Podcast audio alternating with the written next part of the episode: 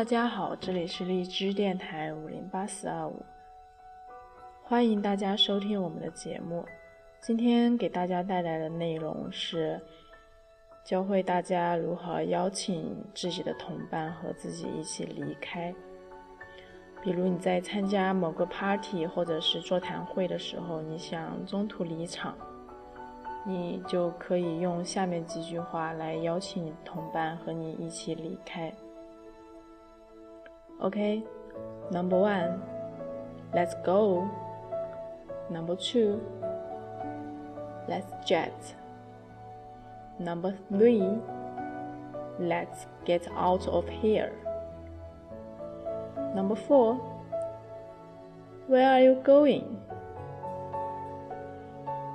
Number five, are you heading home?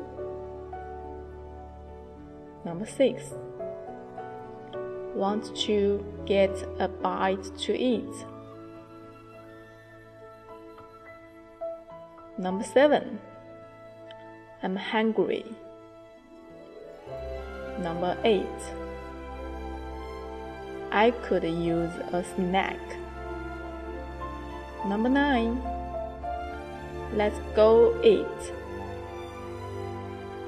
OK。接下来我来给大家解释一下它们的意思。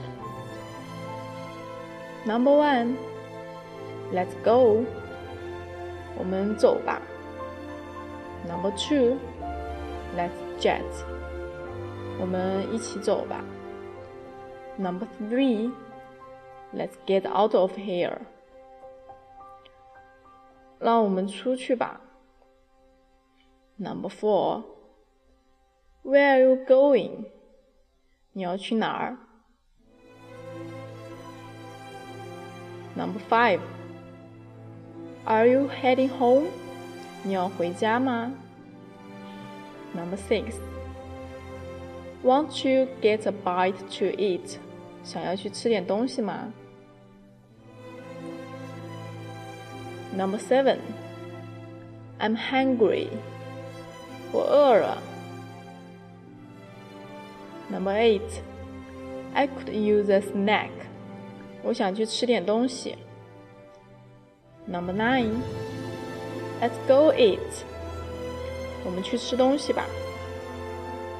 OK, once again, let's go.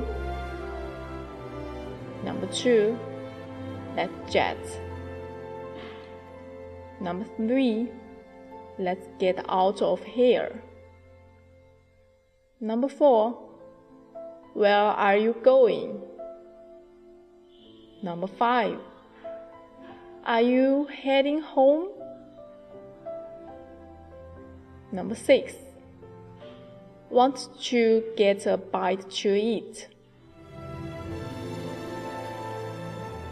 Number seven, I'm hungry. Number eight, I could use a snack. Number nine, let's go eat. OK，今天的节目到此结束，祝大家晚安。